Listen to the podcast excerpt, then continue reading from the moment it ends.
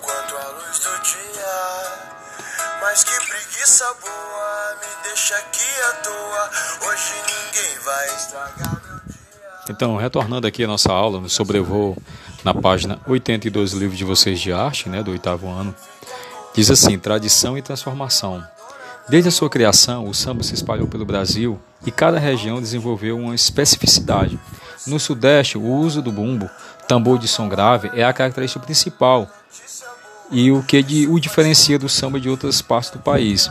Foi nessa região, após a abolição da escravatura e com o crescimento da população nos centros urbanos, que os cordões, grupos tradicionalmente reunidos em torno do samba, foram fundados.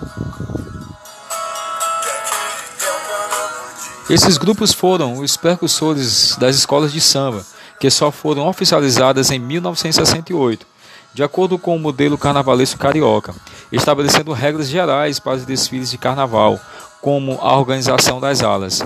O coreógrafo paulista Luiz Ferron criou o trabalho Sapatos Brancos no ano de 2009, motivado por saber mais sobre as tradições do samba.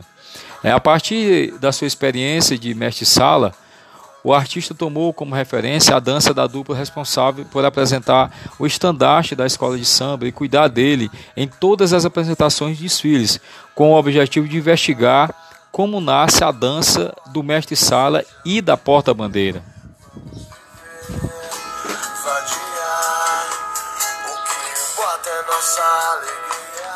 Luiz Ferron iniciou a pesquisa para a criação do espetáculo com base em suas lembranças e experiências e a das do elenco, que conta com mestres-salas, portas-bandeiras, passistas, ritmistas e bailarinos. Com isso, os ensinamentos aprendidos nas escolas de samba, transmitidos de geração em geração, tornaram-se o material de trabalho do grupo.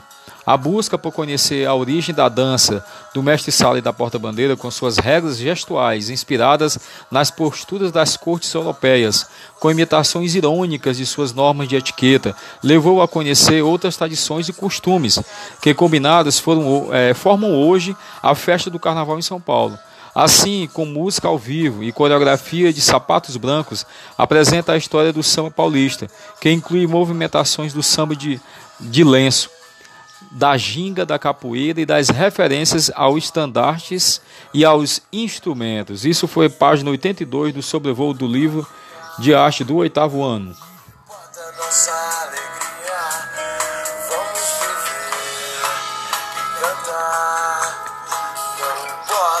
seja o dia.